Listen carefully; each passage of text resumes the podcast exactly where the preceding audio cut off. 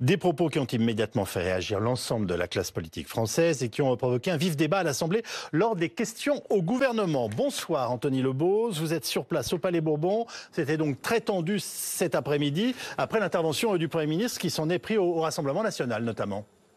Oui, Yves, il y a eu une vive passe d'armes tendue aussi entre Gabriel Attal et Marine Le Pen lors des questions au gouvernement. Marine Le Pen, la présidente du groupe RN à l'Assemblée, a d'abord jugé que le chef de l'État, par ses déclarations que vous venez d'écouter, avait, je la cite, franchi une étape supplémentaire dans la co-belligérance, faisant planer un risque sur les Français. Fin de citation. En réponse à cette euh, question de Marine Le Pen, Gabriel Attal s'est en quelque sorte livré un réquisitoire un réquisitoire euh, euh, contre euh, le, RN tentant de démontrer les liens entre le Rassemblement national et la Russie en s'appuyant sur les votes du Rassemblement national au Parlement européen. Sur le fond, quasiment aucune explication de texte du Premier ministre sur les propos du président, mais une réponse politique avec en filigrane la campagne des élections européennes et ce duel qui oppose le RN et la majorité. Écoutez Gabriel Attal.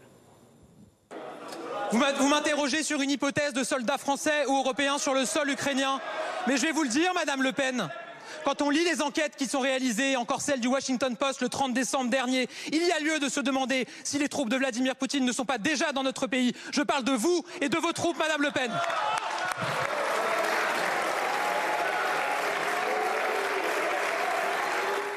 Gabriel Attal qualifie le RN de troupe de Poutine, bronca dans euh, les bancs euh, du Rassemblement national, applaudissements dans les rangs de la majorité. Marine Le Pen n'a cessé de hocher la tête de droite à gauche, piquée au vif. Elle est très très vite descendue euh, quelques minutes après cette réponse dans la salle des, des quatre colonnes où se trouvent la presse et les journalistes pour y dénoncer, je cite, un chapelet d'injures de la part du Premier ministre. Écoutez. Il y a une consigne, semble-t-il, qui a été donnée aujourd'hui à la Macronie dans son ensemble euh, d'insulter, de mentir, euh, de diffuser euh, des fake news. Et, mm, ça ne grandit pas notre pays, notamment au regard de nos partenaires. Je veux pour preuve d'ailleurs que l'interrogation que j'ai portée est légitime, que l'ensemble des capitales, et notamment les grandes capitales européennes, ont exprimé la même inquiétude et le même rejet des propositions effectuées par euh, Emmanuel Macron. Donc vous voyez, ça aurait mérité euh, une réponse à la hauteur d'un Premier ministre, mais M. Attal semble avoir euh, du mal à se hisser à cette hauteur-là. S'il fallait une preuve supplémentaire pour que la campagne des élections européennes soit lancée entre la majorité et le Rassemblement national, la voici avec euh, cet échange tendu entre Marine Le Pen et Gabriel Attal. Sans doute que la virulence des échanges sera de nouveau au rendez-vous puisqu'il y aura au Parlement, à l'Assemblée nationale, un débat suivi d'un vote sur euh, l'aide de la France accordée à l'Ukraine. C'était notamment une demande des oppositions.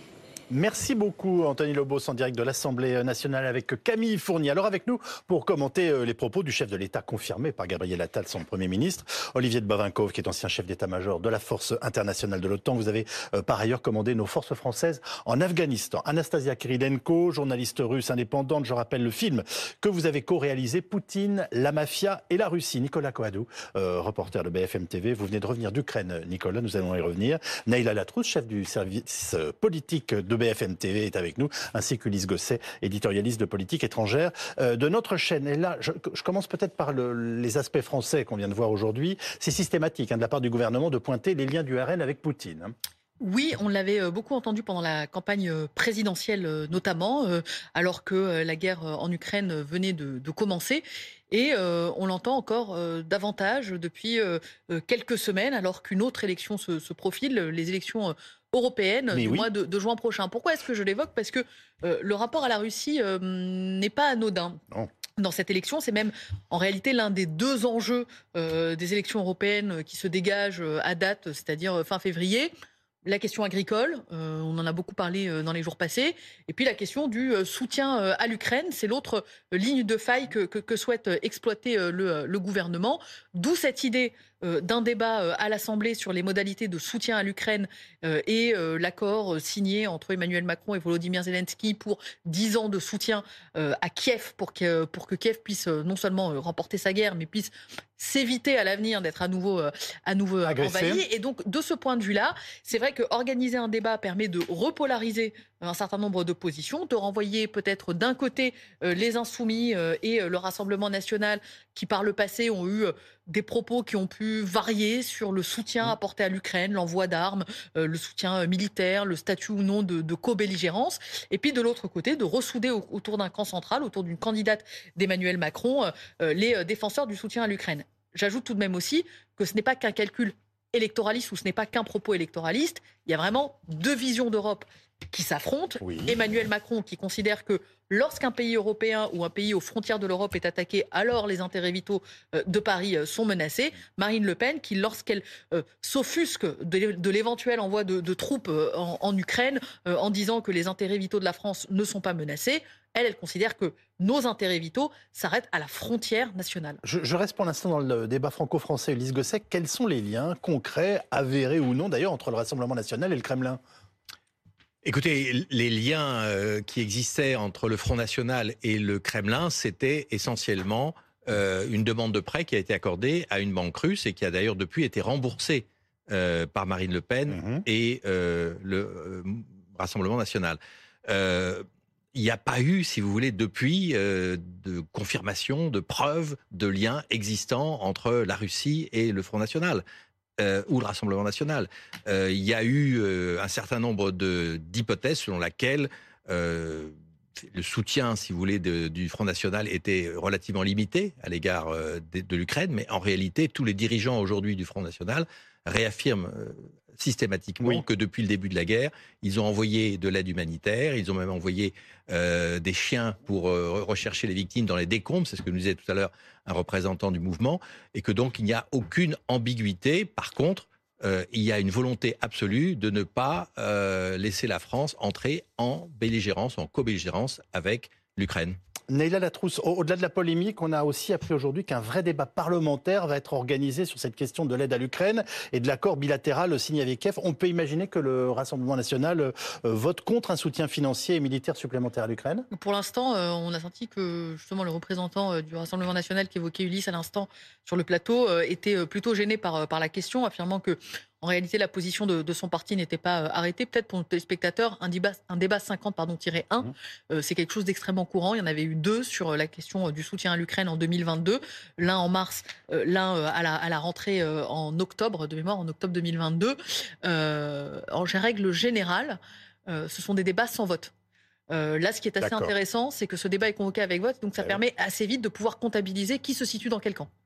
Alors la phrase d'Emmanuel Macron a en tout cas fait l'effet d'une bombe à fragmentation politique dans l'opposition. C'est ce que nous allons voir dans notre séquence Les éclaireurs. Bonsoir Jeanne Daudet. Bonsoir Yves. Le président a fait réagir l'ensemble des forces politiques avec euh, ses propos donc sur euh, l'envoi des troupes en Ukraine. Hein. Mmh, exactement. L'un des plus virulents se situe euh, à l'extrême gauche. Il s'agit de Jean-Luc Mélenchon qui déclare dans un tweet à la mi-journée l'envoi de troupes en Ukraine ferait de nous des belligérants. La guerre contre la Russie serait une folie. Cette escalade verbale belliqueuse d'une puissance nucléaire contre une autre puissance nucléaire majeure est déjà un acte irresponsable. Et ce mot folie employé par Jean-Luc Mélenchon revient en fait dans les déclarations. Olivier Faure, par exemple, le patron du PS L'Emploi, il s'inquiète d'une légèreté présidentielle. Vous le voyez, soutenir la résistance ukrainienne, oui. Entrer en guerre avec la Russie et entraîner le continent, euh, folie. Voilà ce qu'il explique. Folie évoquée également à droite euh, chez Bruno Retailleau, le président des Républicains au Sénat. Se pose aussi la question pardon, de cette déclaration. Soit il s'agit d'une parole en l'air, mais ce serait une inconséquence si grave de la part du chef des armées qu'on ne peut y croire, soit il s'agit d'une vraie possibilité. Et dans ce cas, le Parlement doit être réuni d'urgence euh, pour en débattre. Réunir le Parlement d'urgence, le président du Sénat, justement, Gérard Larcher, rappelle que c'est une obligation pour le président en cas de déclaration de guerre. Écoutez. Une décision de cette nature est une décision grave qui ne peut être prise qu'en coordination avec les autres pays de l'Union européenne qu'en coordination avec l'OTAN. Et donc, je rappelle tout simplement que le moment venu, le président de la République, s'il devait prendre cette décision comme chef des armées, est une décision dont il devrait nous entretenir avant même de l'annoncer, et que là, le Parlement est incontournable, c'est la Constitution. Enfin, à l'extrême droite de l'échiquier politique aussi, on s'insurge contre cette prise de parole et de position du chef de l'État. L'image de Jordan Bardella, agiter le spectre d'un engagement de nos troupes face à une puissance nucléaire est un acte tout aussi grave euh, qu'imprudent. Jour après jour, écrit-il, Emmanuel Macron semble perdre son sang-froid. Acte imprudent donc pour Jordan Bardella, voire euh, dangereux pour le président de Debout la France, Nicolas Dupont-Aignan, qui s'est exprimé sur le réseau social X. Emmanuel Macron nous prépare à une guerre contre la Russie, puissance nucléaire. La conséquence est de mettre en danger les Français. Ces déclarations totalement irresponsables, qui d'ailleurs ont été contredites par le Premier ministre des Pays-Bas et de la Suède, nous montrent à quel point cet homme est dangereux. Merci beaucoup, Jeanne Daudet. Neila Latrousse, c'est Jean-Luc Mélenchon hein, qui semble le plus remonté contre les propos d'Emmanuel Macron. Oui, parce que euh, Jean-Luc Mélenchon, d'abord, euh, s'intéresse beaucoup aux questions internationales et donc, euh, de fait, dès qu'il s'agit d'Ukraine, de Russie, de Chine, de Venezuela, de Cuba, vous me voyez venir, il y, a un propos toujours très éruptif d'un oui, Jean-Luc Mélenchon en la matière. Dans, son logiciel, mm. Jean-Luc Mélenchon, il y a d'abord l'anti-impérialisme américain. Mm. Euh, il y a ensuite euh, ce qu'on appelle les non-alignés. Donc, en gros, euh, du temps de la guerre froide, il y avait cette espèce de troisième voie qui refusait de choisir entre la Russie et les États-Unis, mais qui en réalité, quand on creusait un certain nombre de non-alignés, sont aujourd'hui plutôt du côté de Moscou que du côté de Washington.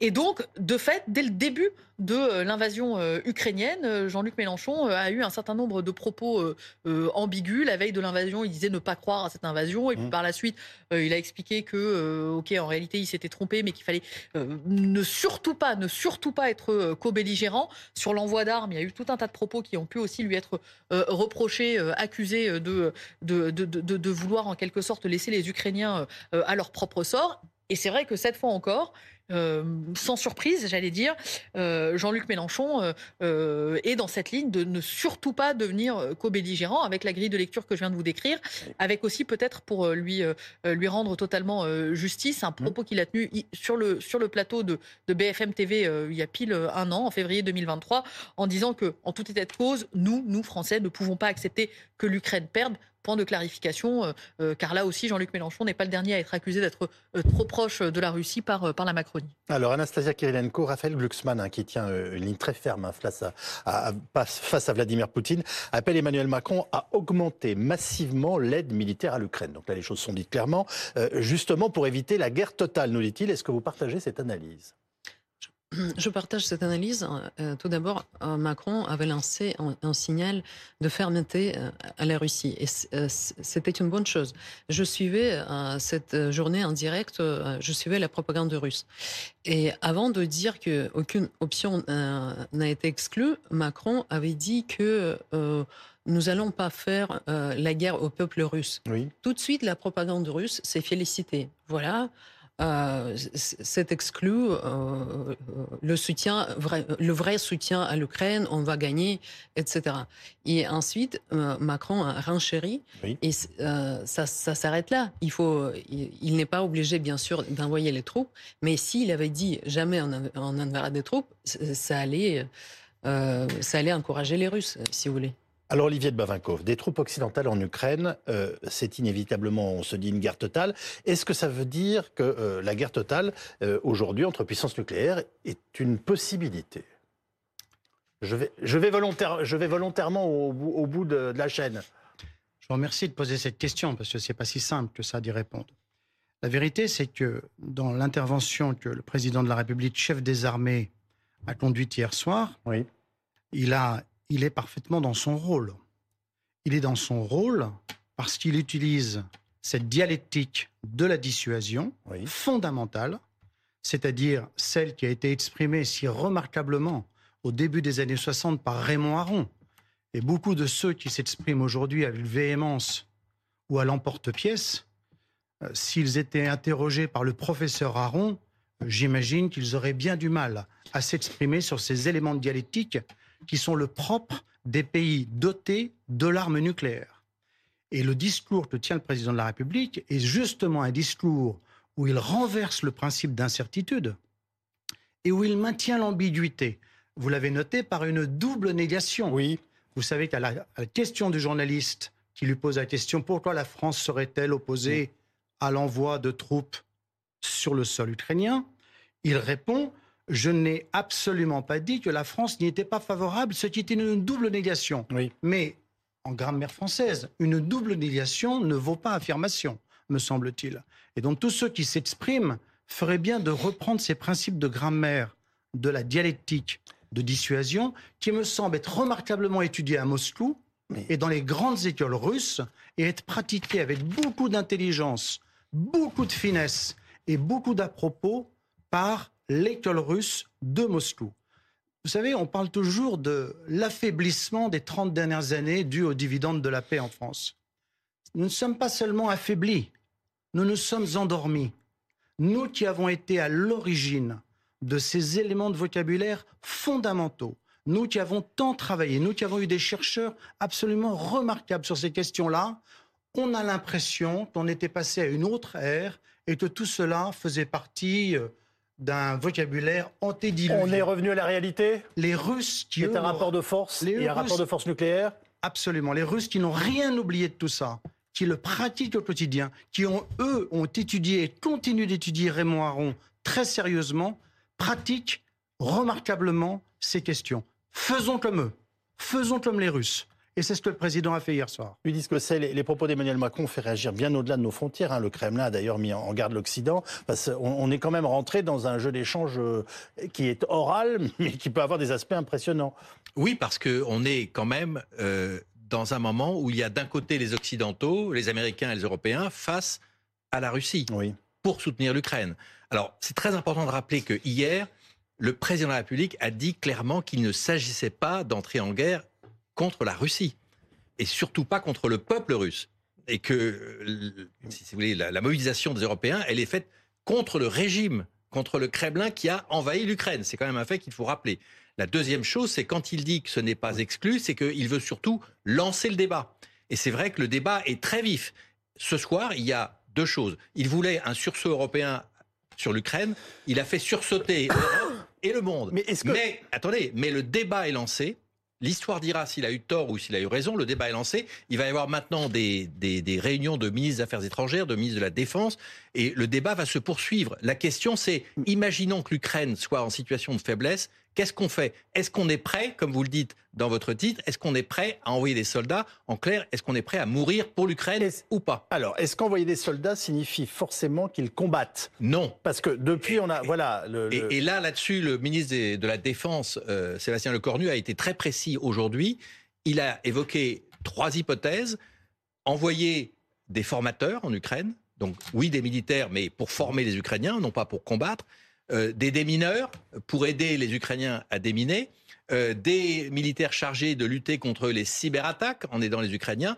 Et puis il y a une autre hypothèse qui circule beaucoup en ce moment, c'est l'idée d'envoyer des gardes frontières, pas forcément des militaires, mais des gardes frontières européens qui seraient positionnés à la frontière entre la Biélorussie et l'Ukraine Oui. pour permettre aux Ukrainiens d'envoyer leurs soldats non plus à- pour protéger la frontière avec la Biélorussie, qui pourrait être euh, à à nouveau envahie par la Russie, comme ça a été le cas en 2022, mais pour qu'ils puissent aller combattre au front. Ça ne veut pas dire, en tout cas dans l'état de la réflexion aujourd'hui, euh, qu'on enverrait les- les troupes au combat. Et dernière chose quand même, c'est vrai que ce soir, Macron est un peu seul, parce qu'on voit que Joe Biden a dit non, le chancelier allemand Scholz a dit non, la Grande-Bretagne a dit non, l'Italie a dit non, l'Espagne a dit non, euh, la Pologne même a dit non. Donc il y a très peu de partisans aujourd'hui de l'envoi de troupes. Mais encore une fois, la France n'a pas dit il faut le faire, elle a dit il faut réfléchir et il faut se préparer à une éventualité de conflit direct avec la Russie. Le président de la République est isolé ce soir sur à l'échelle européenne, Non, après je- ses propos? Non, je ne partage pas du tout ce qui vient d'être dit par Ulysse Gosset sur l'isolement.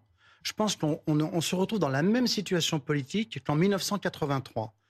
Toute proportion gardée, ce ne sont pas exactement la même chose. Lorsque le président Mitterrand soutient le déploiement de missiles Pershing Oui. à l'est de l'Europe pour Oui. faire face aux SS-20 soviétiques, qui étaient des missiles nucléaires. Mm. Il soutient le déploiement d'armes nucléaires en Europe pour protéger l'Europe face à la menace soviétique. Oui.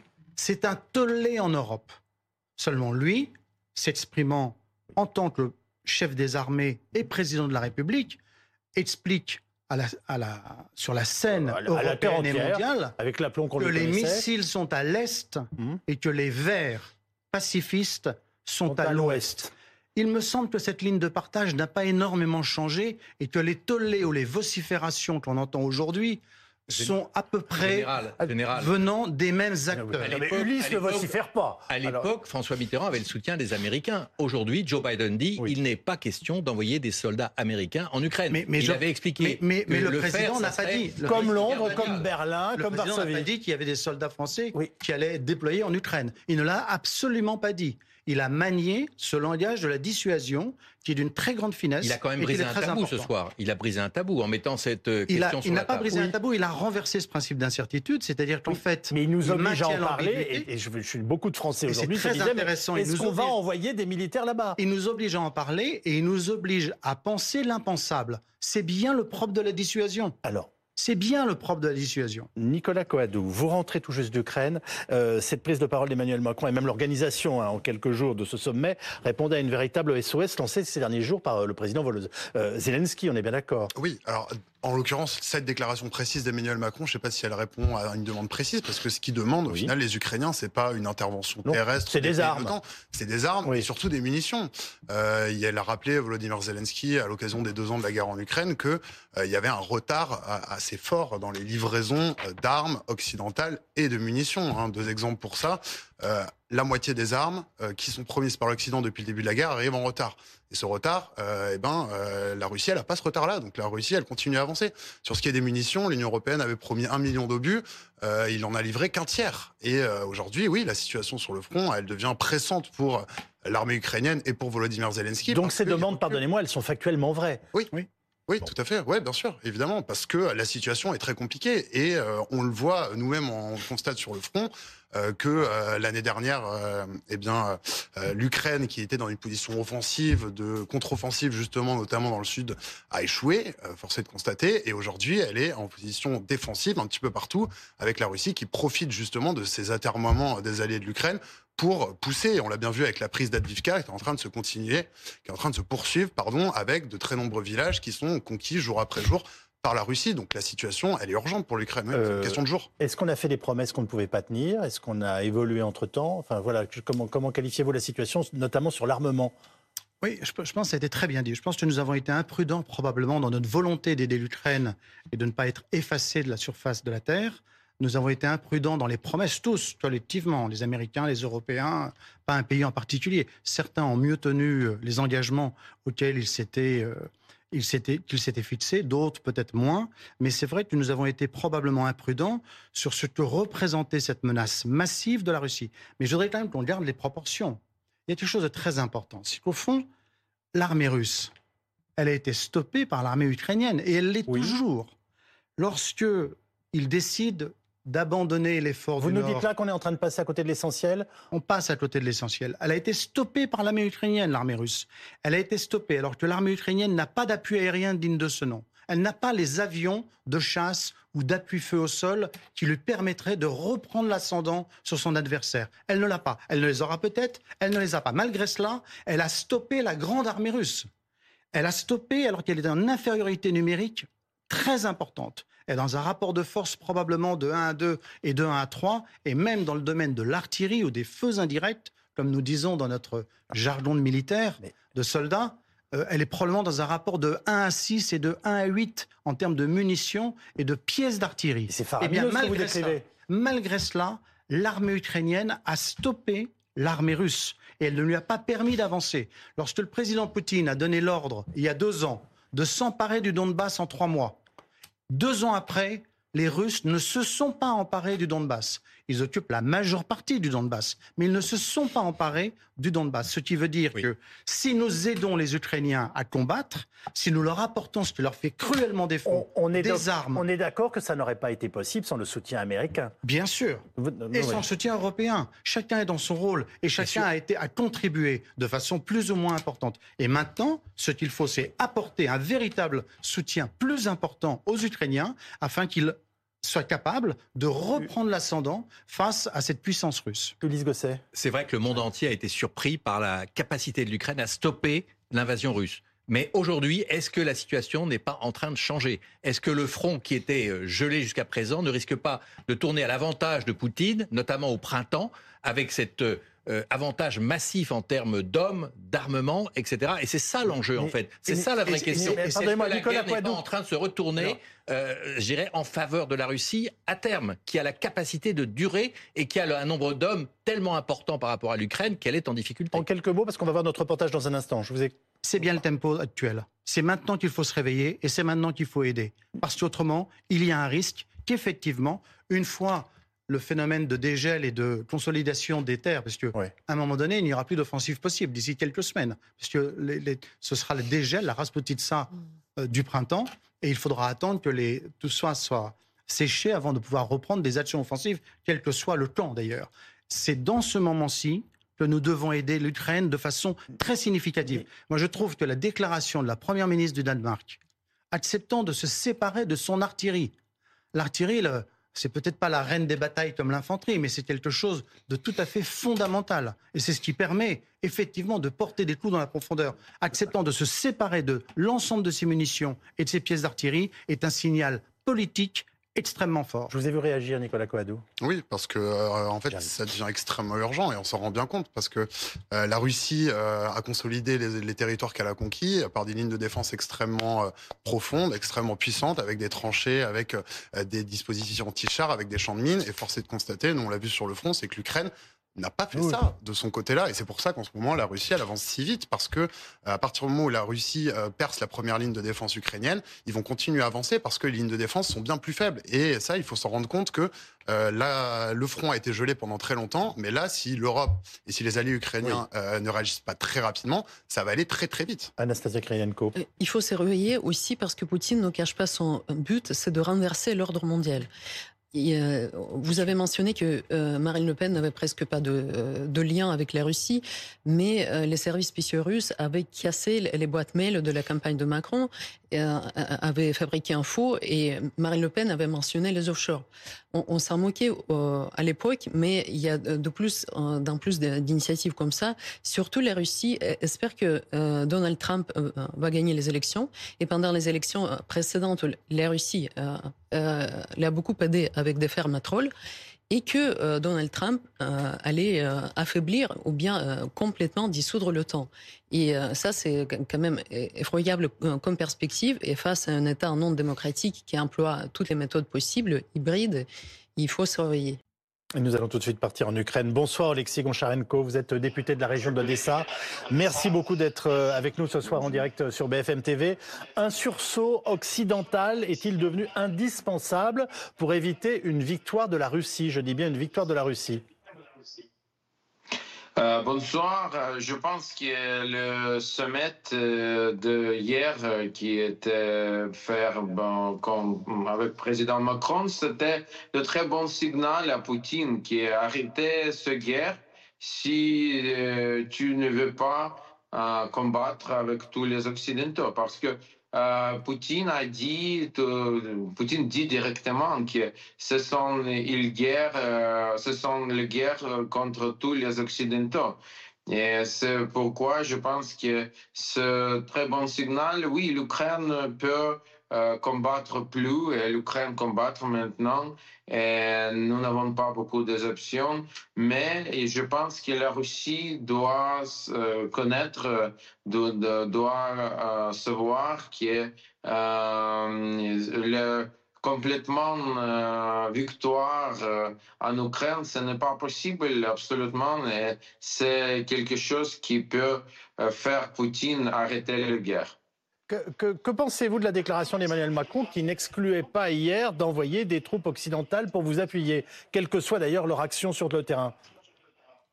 Comme ça, comme ce signal à Poutine, qui euh, l'Europe ne veut pas avoir les chars russes à les frontières de, l'Europe. Et l'Ukraine aujourd'hui défendre euh, les frontières de l'Europe et Poutine doit réaliser ça.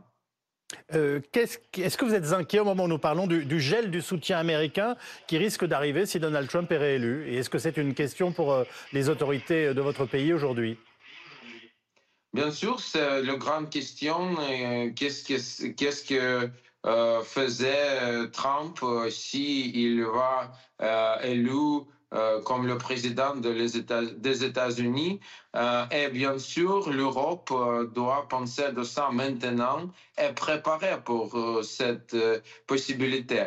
Parce que si le président Trump va décider d'abandonner l'Europe et abandonner la sécurité de l'Europe et isoler les États-Unis, ce sera la question qui va défendre l'Europe contre Poutine.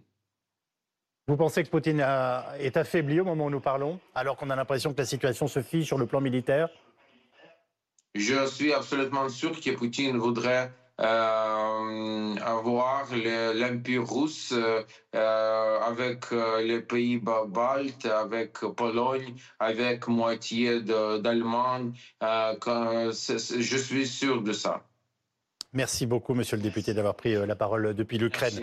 Euh, Nicolas Quado, qu'est-ce qui vous a marqué, vous, dans vos échanges avec les Ukrainiens qui vivent aux, abords du front? L'inquiétude, enfin la résignation, euh, la force, la volonté, je ne sais pas comment. Alors, aux abords du front, déjà, il y en a beaucoup qui sont partis. il reste principalement des personnes âgées. Donc, on s'est notamment rendu dans les faubourgs d'Avivka après la chute de cette ville. Hein, donc, pour recontextualiser un peu, c'est une petite ville hein, que les Ukrainiens défendaient depuis plus de deux ans, dix ans, depuis 2014, euh, euh, qui a été prise euh, par la Russie au prix de très longues pertes, et les habitants partaient dans les villages aux alentours parce que euh, ils n'y croyaient pas euh, non plus. Ils, étaient complètement désespérés. Ils se disent aujourd'hui, euh, l'armée ukrainienne, euh, oui, elle défendait cette ville-là. Maintenant, ce mmh. verrou-là est tombé. On est obligé de partir. Donc il y a une espèce de, il y a eu oui, une espèce de, de, de désespoir à ce niveau-là. Mais je voulais rebondir sur quelque chose du reportage qu'on vient de voir juste avant parce que c'est assez intéressant.